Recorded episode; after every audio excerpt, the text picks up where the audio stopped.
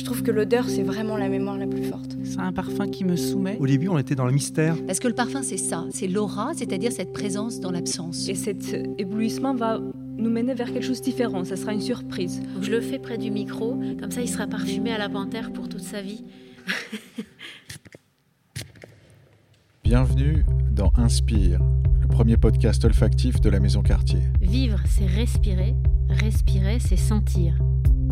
Donc vivre, c'est sentir. Sentir et ressentir. Explorer le pouvoir des odeurs.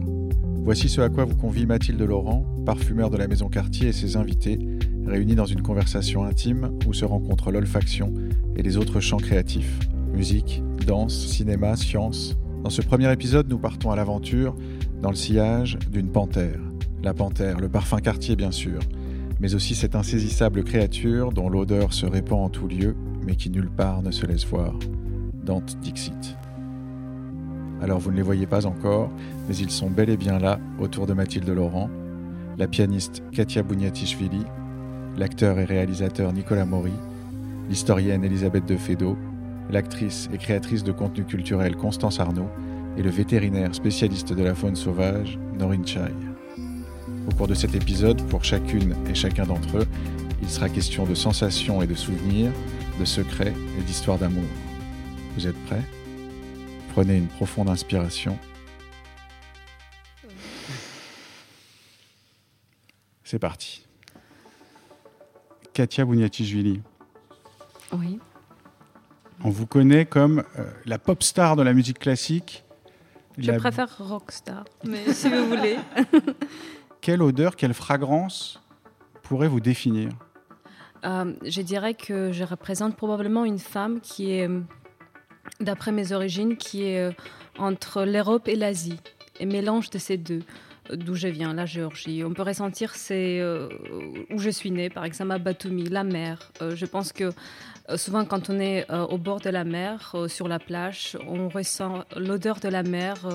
mais aussi on regarde ce qui est après la mer, c'est-à-dire l'autre bord de la mer. Donc je dirais la mer plus précisément la mer Noire.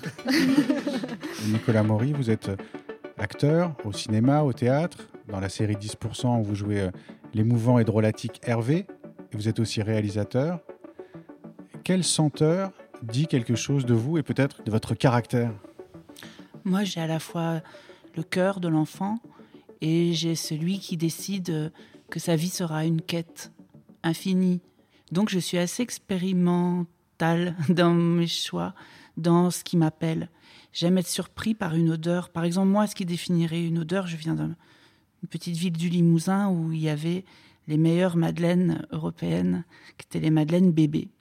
Et il se trouve que au divorce de mes parents, quand j'ai quitté la maison familiale, j'étais à côté de euh, cette petite boutique de Madeleine et le, le- le cuisinier faisait cette pâte secrète. Et donc cette odeur, ce vent de Madeleine dont on croit connaître cette fameuse Madeleine proustienne, dont on croit la connaître, on la connaît pas. Il y a un secret, comme chez certaines fabrications secrètes, chez les, parfumeurs, chez les nez. J'adore aussi cet univers du nez, de celui qui va formuler l'invisible, l'informulable. Donc il y a peut-être cette madeleine, il y a peut-être aussi les dimanches euh, les tomates fraîches avec le persil de ma grand-mère, l'odeur du poulet. Ce serait peut-être pas forcément des choses à porter, mais c'est un parfum qui rapproche le temps, qui fait que ça se feuillette autrement, que l'enfance revient tout de suite.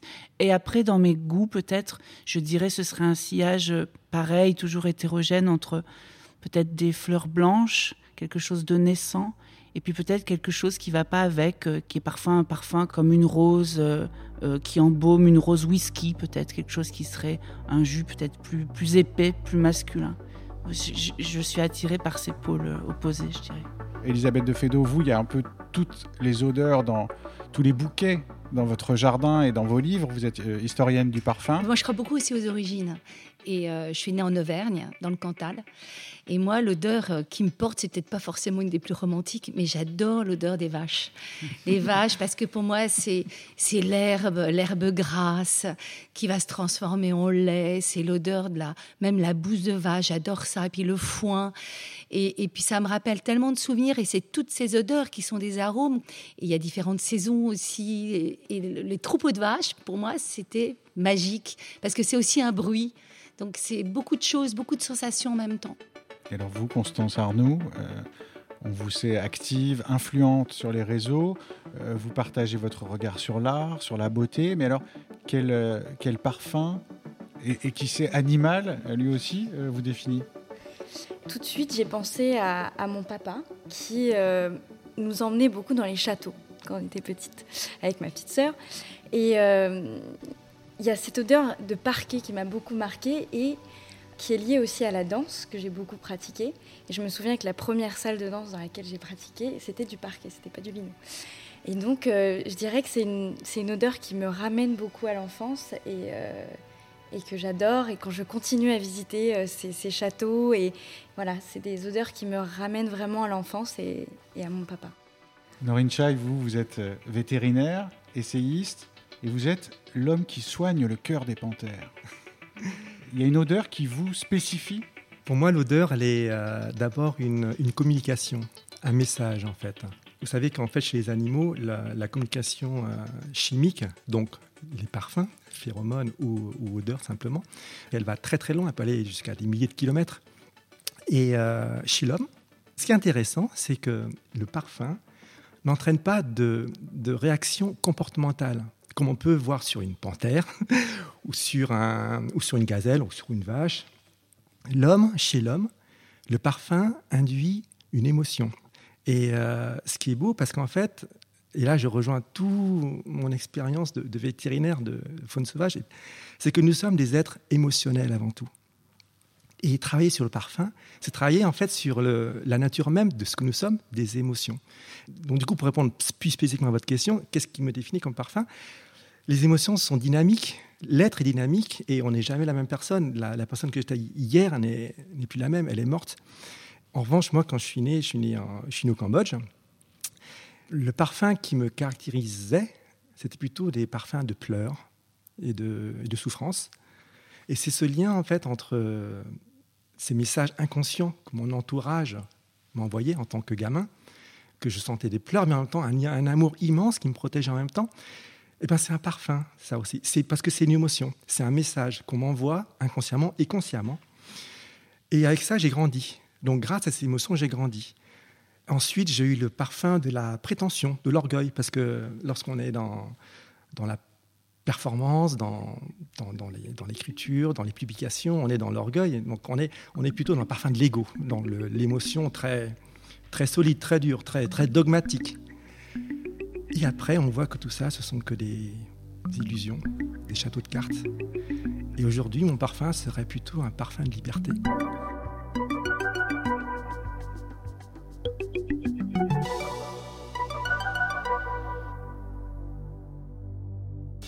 Me semble, Mathilde, aussi, ce qui est très important, euh, dans le fait qu'on soit réunis ensemble pour parler d'olfaction, d'odorat. On parle d'animalité, c'est-à-dire de notre corps. C'est d'autant plus important de le faire en ce moment qu'il y a un virus qui s'attaque à ce sens, l'odorat, un sens précieux mais aussi fragile. Jamais je n'aurais imaginé que par le biais d'une maladie, en fait, on allait euh, devoir reprendre conscience de l'aspect vital de l'olfaction. On a dit tout à l'heure, vivre, c'est respirer, respirer, c'est sentir.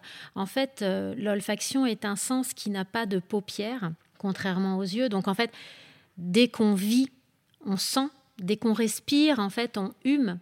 Et pourtant, l'olfaction a été euh, beaucoup euh, décriée ou cachée ou occultée comme un sens justement trop instinctif qui ramène l'homme à son animalité et qui l'empêche de s'élever, alors que c'est tout le contraire. Mais en tout cas, on prend conscience aujourd'hui que l'olfaction est vitale et que vivre sans sentir, ça n'est pas vivre.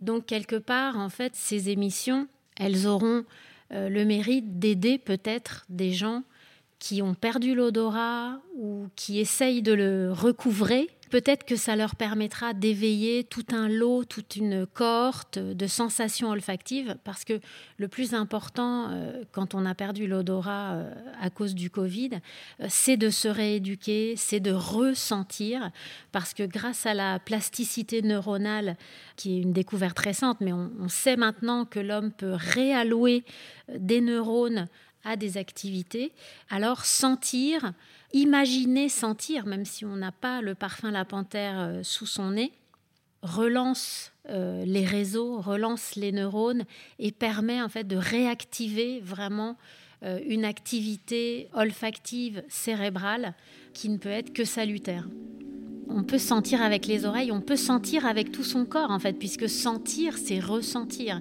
Donc euh, ce qui va être intéressant, ce qu'on va essayer de faire dans tous les podcasts qui suivront, c'est vraiment de montrer que l'olfaction n'est pas qu'un sens, c'est un sens qui est relié à tous les autres et que la synesthésie, notamment en matière d'olfaction, elle est euh, passionnante, foisonnante, euh, vibrante, voilà, jouissive.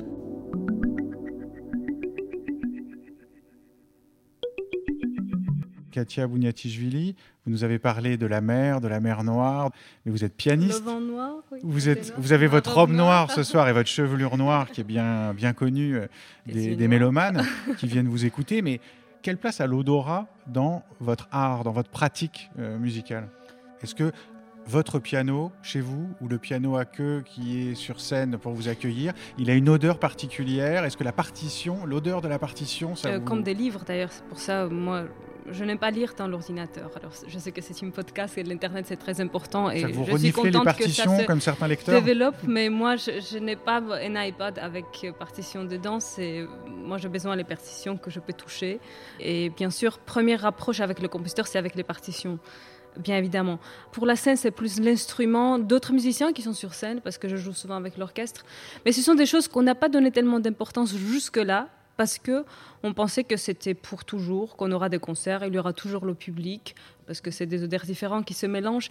On pensait que ça sera toujours là, ça sera pour toujours. Et effectivement, avec le Covid, on a compris que mm, maintenant, on n'a pas de public. C'est impossible d'avoir le public. Euh, D'abord, on a perçu le, public comme quelque chose qui crée différentes interprétations, parce que le ressenti des timings sur scène est différent. On a différents battements du cœur, on a différentes perceptions du temps, tout est tellement concentré, on a différentes adrénalines, le temps s'échange. Et la même chose avec l'odeur. Donc, avec euh, le Covid, effectivement, j'ai euh, compris qu'est-ce que j'ai perdu.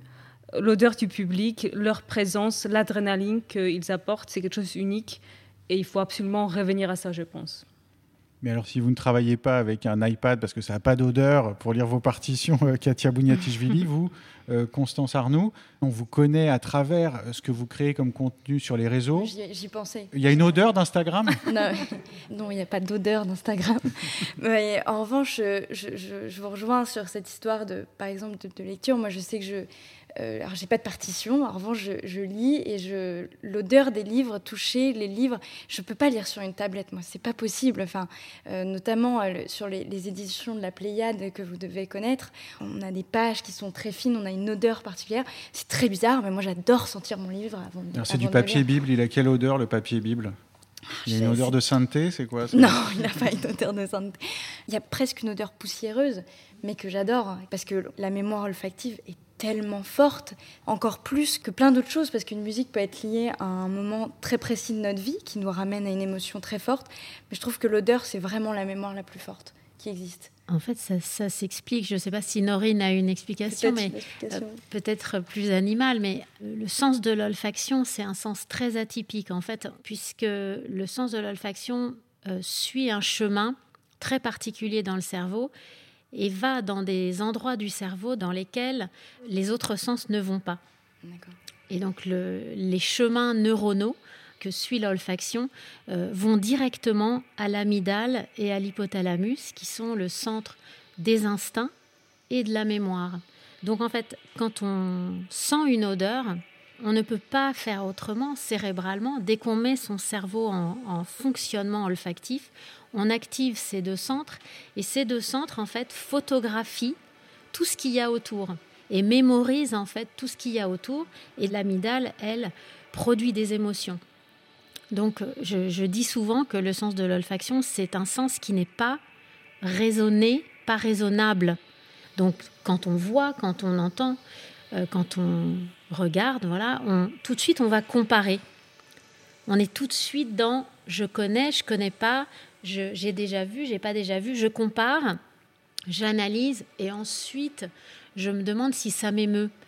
Alors qu'avec le parfum, en fait, on n'a même pas le temps de se demander. En fait, on est déjà. Il y a quelque chose qui nous prend au tripes. Voilà, euh, on est déjà pris aux tripes, pris à la mémoire, pris à l'enfance, pris au vécu. Et ensuite, il va falloir essayer, tant bien que mal, de se remettre à plat pour essayer de raisonner. Mais alors, Norine Chai, euh, Oui. vous avez ça de commun avec Mathilde Laurent que vous vivez euh, entouré de, ou au cœur des odeurs. Vous, vous êtes assailli euh, au quotidien dans votre travail? Lorsque je vois un animal, quand je rentre dans, dans, dans une, dans une réserve ou dans, même dans, dans ma clinique ou même dans une salle de ch- chirurgie, et ben en fait, c'est une, synesthésie en fait, de sens. Et le premier qu'on sent, c'est évidemment l'odorat. Il y a plein de choses en fait, qui me font sentir, qui me orientent vers un diagnostic. En fait. Vous, Nicolas Maury, acteur, réalisateur, quelle est la place de l'odorat, de l'olfaction? Il y a un mot qui revient dans certaines de vos interviews, c'est euh, au théâtre, vous avez pu dire qu'on est accru. Et à propos de votre premier film en, en tant que réalisateur, euh, Garçon chiffon, vous, vous employez aussi cette expression, que c'est un personnage accru. Oui. C'est quelque chose de cru? C'est quelque chose de cru et d'antique aussi. Je parle pour le théâtre, le, cinéma est un art plus jeune. C'est par exemple euh, euh, déjà le masque qu'on se fabrique, c'est peut-être la crème qu'on met, l'odeur précis, particulier du fond de teint, de la poudre, l'odeur de la loge. Ou sinon, quand on joue, ça arrivé de jouer par exemple au Bouffe du Nord. Qu'est-ce que c'est que cette atmosphère humide de la loge, euh, cette moquette pas toute fraîche, où on se sentirait presque qu'il y ait- des champignons, et qu'il y a quelque chose comme ça, on part de là. Et l'interprète est chargé, donc l'acteur Nico, Nicolas, il est chargé de tout ça, du bitume d'où il vient, il va dans cette loge, dans ce sas, et puis après il y a ce travail de, je crois, de disparition de tout ça. Bref, je suis peut-être un peu trop flou là, mais ce que je veux dire, c'est que toutes ces odeurs euh, matérielles, immédiates, euh, qu'on pourrait dire objectives, tout à coup font un parfum unique qui est le sien et qui est l'entrée sur scène. Et après, de façon peut-être beaucoup plus littérale, j'aime beaucoup, moi, être au premier rang des théâtres en tant que spectateur et sentir, par exemple, Isabelle Huppert, qui est une actrice que j'aime énormément, j'ai souvent senti un parfum euh, d'une maison très précise euh, qu'elle met. Je dis, ah voilà, ça c'est Isabelle, avant même qu'elle rentre. Et ça, c'est très, très, très émouvant. Très émouvant de se dire qu'une actrice a besoin de son habit, son habit pas de lumière, mais son habit de peau, parce qu'elle a décidé de, de sa parure, sa parure de peau, pour aussi pouvoir incarner une autre peau.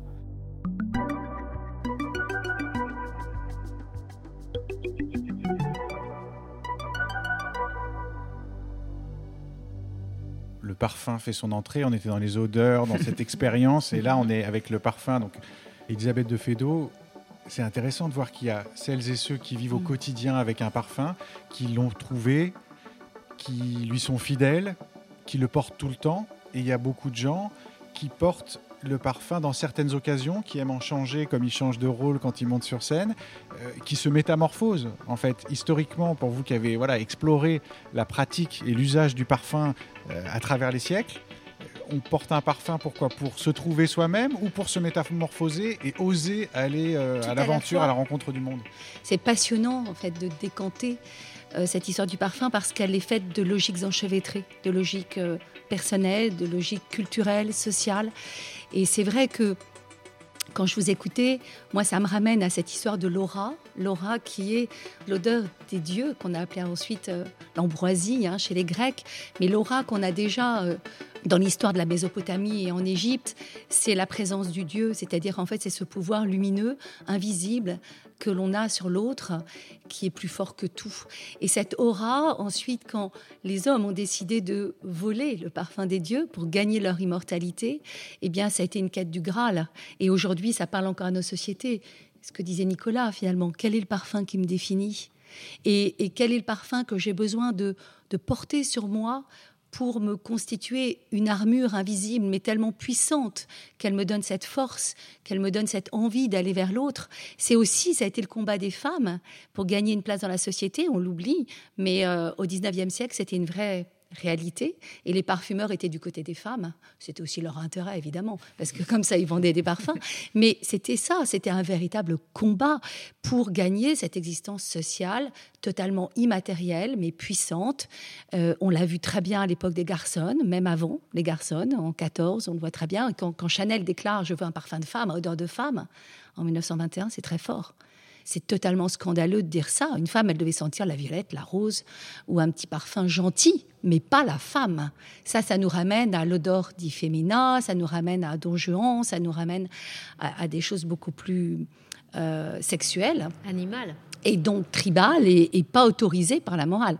Et ensuite, on l'a très bien vu aussi dans les années 80, qui a été une période sociétale très importante pour les femmes sur le plan du travail, c'est que quand elles ont été veste contre veste, comme on le disait à l'époque, avec les hommes dans les sociétés, il fallait aussi qu'elles aient un parfum coup de poing, qu'elles aient un parfum suffisamment fort pour qu'elles soient présentes. Parce que le parfum, c'est ça, c'est l'aura, c'est-à-dire cette présence dans l'absence.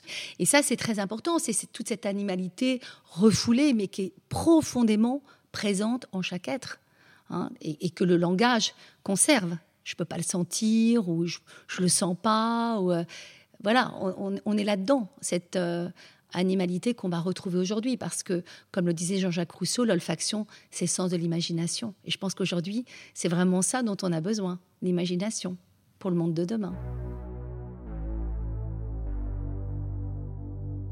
Alors nous y voilà, Mathilde, à la fois l'animalité, à la fois l'expérience, et puis euh, Elisabeth de Fédot, vous parliez de l'aura. Je crois que c'est ça que vous avez cherché quand vous avez créé la panthère. C'est pas l'odeur de l'animal, euh, la recréer de façon synthétique ou expérimentale dans votre laboratoire, euh, c'est l'aura de la panthère. Alors on va peut-être se lancer. Ça y est, elle nous a attiré dans sa gueule. Alors, à vous, dans sa tanière. J'ai envie de dire vous, attention. Vous nous guidez pour savoir comment on fait, parce que là, tout d'un coup, on fait attention à comment on utilise le parfum. Prendre donc la, les mouillettes qui sont qui nous sont proposées, prendre le grand flacon et euh, sprayer, je dirais deux fois, pas plus pour ne pas vous surcharger, pour voilà, pour ne pas être bouleversé. Donc je le fais près du micro, comme ça il sera parfumé à la panthère pour toute sa vie.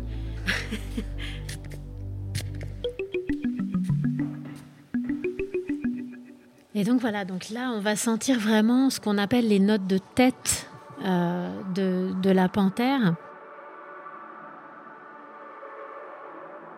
Et donc, on entre dans un univers plutôt floral, en fait. On n'est pas tout de suite dans une animalité ou dans quoi que ce soit d'autre, dans une autre famille olfactive que une famille olfactive assez florale. On, sent un floral assez doux on n'est pas dans un floral vert cru, on est dans un floral vraiment tout de suite velouté. Le velours, en fait, ça va être un, des maîtres mots de ce parfum. Et en fait, à chaque euh, instant, en tête, en cœur et en fond, on va vraiment essayer de velouter tout ce qu'on va proposer. Katia Bouniatichvili, vous, euh, vous êtes dans le jardin de Mathilde avec les gardénias, vous êtes... Euh, euh, non, en fait, floral, oui, bien évidemment, mais j'ai l'impression que c'est du flora qui euh, est en service d'éblouir. Euh, ce qu'on peut dire en français éblouissement, ça se dit. Oui. C'est comme un éblouissement qui précède à quelque chose. En fait, ce que je ressens, c'est que c'est très complexe, mais ce n'est pas tout de suite. C'est-à-dire, on nous prépare avec l'éblouissement pour passer, peut-être comme un acte un peu impulsif, à quelque chose de différent plus tard. Il y a du danger, justement, dans cet Oui, il y a quelque chose d'inattendu, mais ça va nous mener vers quelque chose de différent. Norincha, il y a la, la mythologie depuis l'Antiquité qui dit que l'odeur de la panthère est délicieuse, que c'est une, sorte de chant des sirènes, c'est une capture, un envoûtement, que ce serait le seul animal de la création qui sente naturellement bon et qui attire ses proies. Si on s'approche aussi près d'une panthère, de la gueule d'une panthère que de la mouillette là qu'on agite les uns et les autres sous notre nez. Eh ben, on reste pas trop longtemps vivant, sauf si elle est anesthésiée. Est-ce qu'elles sent bon la panthère alors? Alors, pour être pragmatique, une panthère sent un pop-corn brûlé.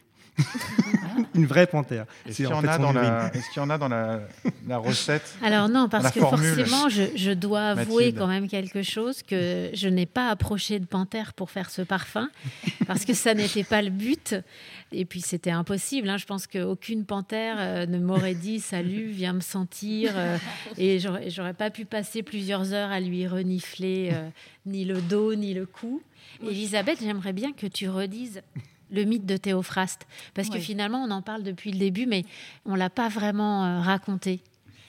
C'est de la mythologie grecque, mais moi j'aimerais revenir avant la mythologie grecque à, à celle qu'on retrouve en Égypte, qui est elle-même en fait héritière de la mythologie sumérienne.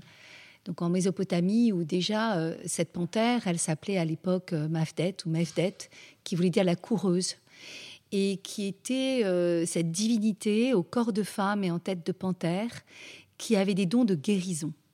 Et je trouve ça très intéressant parce qu'au-delà de la séduction, c'est vrai qu'on a associé beaucoup la panthère à la séduction, avec ce côté euh, assez négatif aussi hein, de cette séduction. Euh, moi, j'aime bien cette idée de guérison. En fait, elle est contre les forces du mal. Et ça, c'est quelque chose qu'on va retrouver justement dans toute la mythologie chrétienne aussi, puisque euh, le Christ est associé à la panthère au sens où il a ce souffle parfumé qui fait qu'on l'écoute uniquement parce qu'il répand une bonne odeur. Le Christ, le mot Christ veut dire d'ailleurs oin. Donc on est dans cette idée du parfum, le parfum qui va ensorceler. Et donc ensuite, les, Grecs ont récupéré cette mythologie égyptienne, et notamment on a Théophraste, mais on va avoir aussi euh, Pline, euh, ensuite à Rome, qui explique euh, cette idée que la panthère est un animal qui est dans la séduction au sens premier du terme, c'est-à-dire séduquer, se conduire, enfin conduire les autres à soi, uniquement en se tapissant derrière un buisson et en respirant elle va diffuser ce vent d'amour, ce vent olfactif qui fait que tous les animaux arrivent à elle et ensuite elle peut sereinement les dévorer.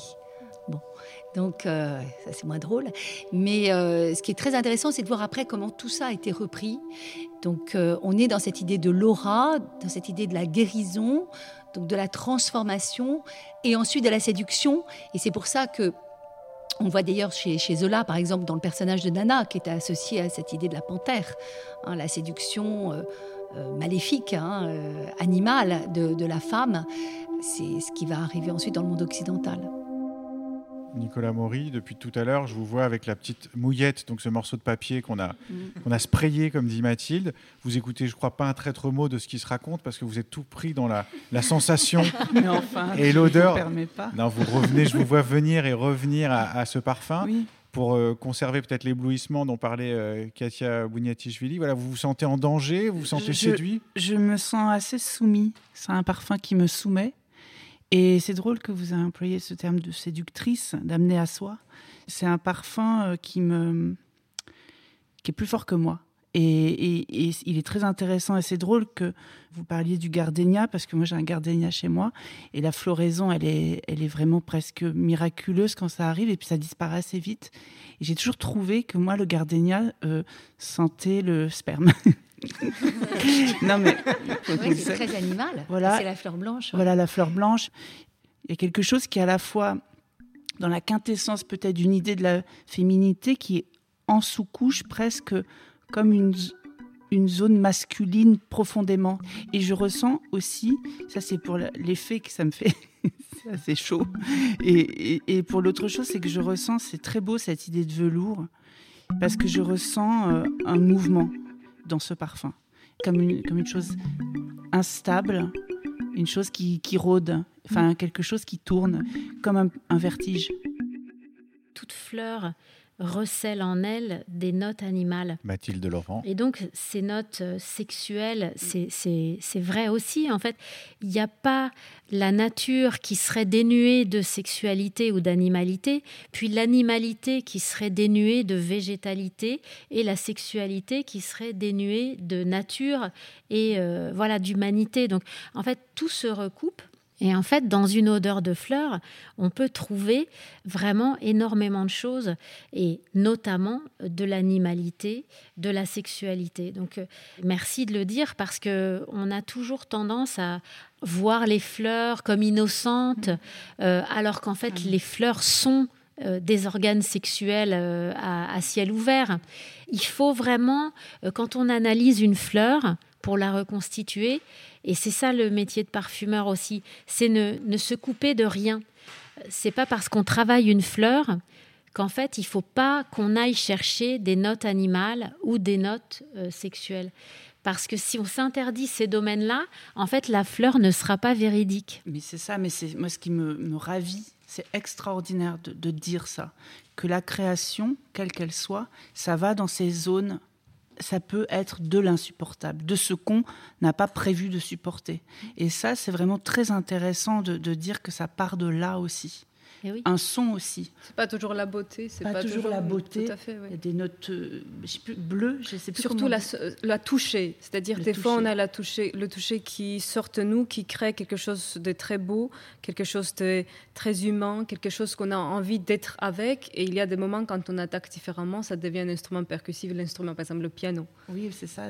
et c'est là, ce contraste-là qui donne certaines ombres et lumières à certains sentiments pour ce parfum, pour dire la féminité que je vois dans ce parfum, ce que je ressens dans ces parfums, c'est que souvent la séduction, capacité de séduction d'une femme et éblouissement justement, la capacité d'éblouissement d'une femme crée euh, féminité quand je parle je parle pas seulement des femmes la féminité chez des femmes chez des hommes la créativité en général ça crée la peur souvent de l'autre côté parce qu'on pense que la séduction nous mène toujours vers quelque chose qui peut euh, nous trahir, quelqu'un pourrait nous trahir ou ça sera une sexualité qui exige une certaine liberté donc ça on ne pourra pas posséder ou ces genres de choses. Mais moi je pense que mon intuition me dit que cette parfum, cette féminité, cette séduction et cet éblouissement va nous mener vers quelque chose de différent. Ça sera une surprise. Peut-être quelque chose même maternel, quelque chose de très féminin, mais quelque chose qui est de l'affection, de l'amour, comme vous avez mentionné. Mon intuition me dit que ça nous mène vers ça. Alors peut-être je me trompe. Au contraire, justement, euh, pour moi, le, le Chypre, j'ai vraiment choisi de travailler un Chypre parce que pour moi, c'était d'abord c'était l'équivalent du velours c'était l'équivalent de, de ce que j'imaginais que pouvait être la caresse d'une panthère. Et puis pour moi, c'était aussi euh, le Chypre, c'est une époque très précise. C'est vraiment l'époque de Jeanne Toussaint. Elle qui a créé euh, les bijoux Cartier. Elle qui a créé voilà toutes les panthères de Cartier. C'est vraiment la femme qui est à l'origine des collections panthères, du motif panthère chez Cartier. Et pour moi, même si les orientaux existaient déjà euh, à cette époque-là, en fait, je suis sûre que Jeanne Toussaint, elle aurait choisi le Chypre. Parce que pour moi, le Chypre, ça correspond euh, finalement à un choix de femme. Je voulais exprimer justement euh, le velouté de la panthère et la personnalité, les choix, la vision la femme qui était Jeanne Toussaint, qui était une femme très indépendante, très libre, avec des choix très audacieux. Donc pour moi, Jeanne Toussaint, elle, pouvait porter qu'un chypre. Et le chypre, en fait, c'est vraiment un parfum aussi. Elisabeth parlait tout à l'heure un peu des garçonnes. C'est vraiment un parfum euh, de garçonne aussi. Historiquement, le chypre, c'est vraiment une forme d'androgynie olfactive. D'ailleurs, c'est né d'un accord qui remonte au Moyen Âge, l'eau de Chypre, qui était fabriquée par les moines de l'île de Chypre, à base déjà de bergamote, d'iris, de mousse de chêne. Et quand euh, la famille moderne du Chypre a été mise au point en 1917, pendant la guerre, par François Coty, on est en plein pendant la, Première Guerre mondiale, et euh, ça va être le parfum des garçons. Euh, le Chypre, c'est un tango. C'est vraiment danser corps à corps. Il y a quelque chose de très presque Hitchcockien. C'est-à-dire que c'est le feu sous la glace.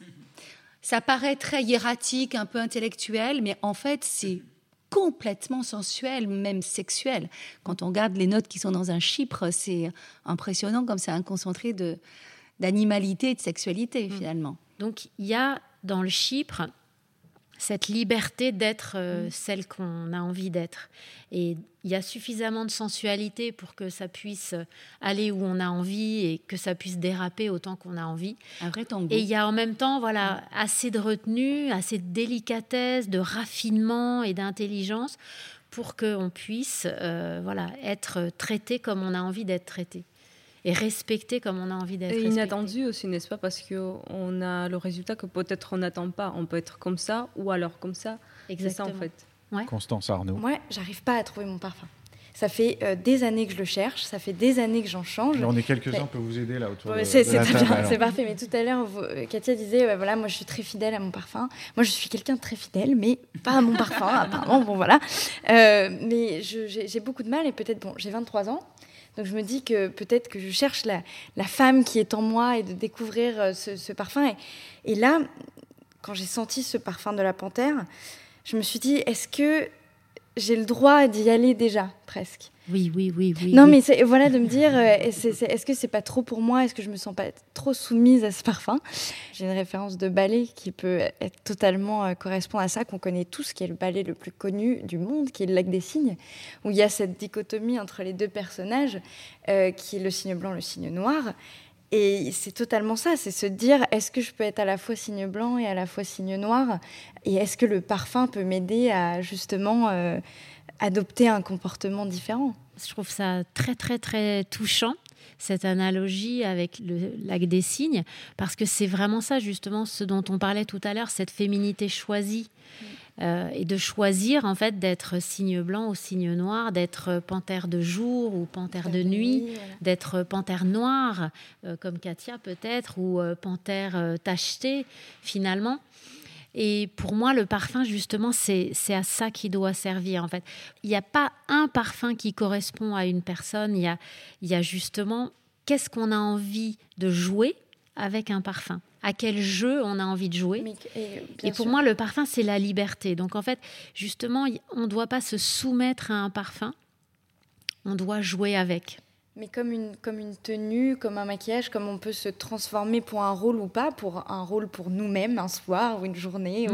ou, ou peu importe, d'arriver à un entretien d'embauche et de Mm. jouer un rôle, d'arriver dans une soirée et jouer un rôle. Et que, comme on pourrait porter une tenue, on porte un parfum. euh.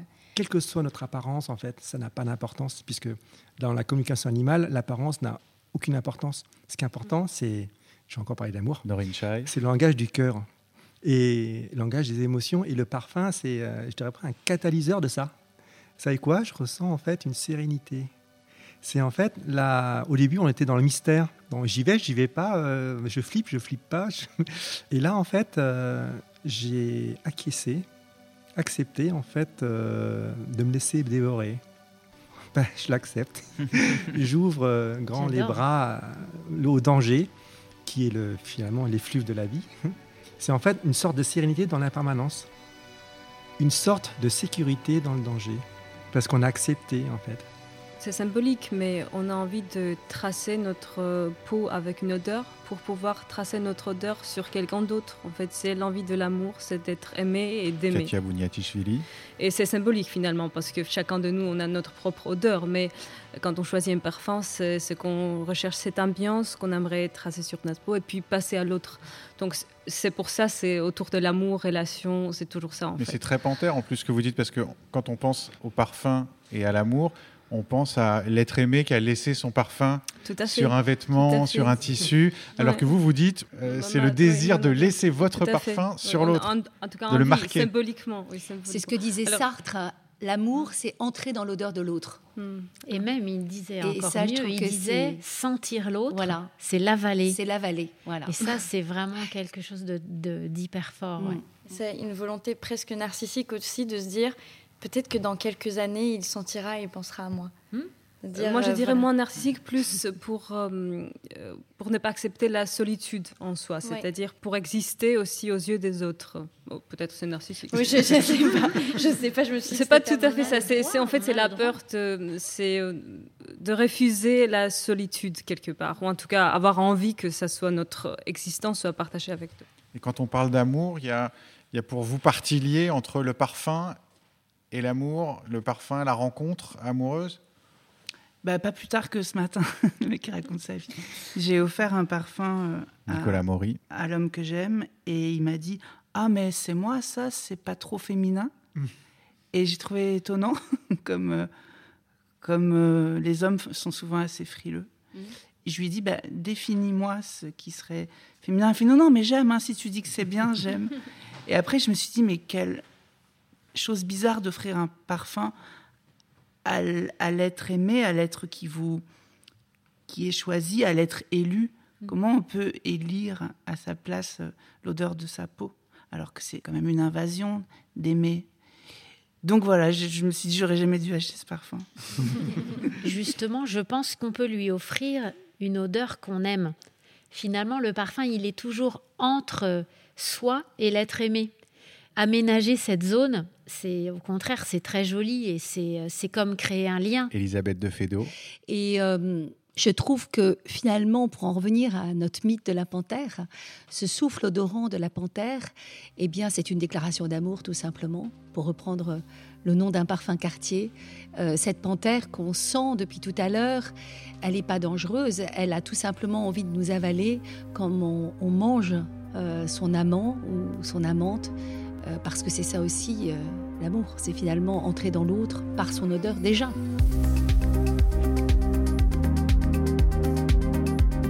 Eh bien, merci.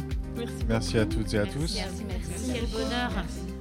Vous venez d'écouter Inspire, un podcast produit par la Maison Cartier, initié par son parfumeur Mathilde Laurent et présenté par Martin Kénéen. Enregistrement Julien Varigo.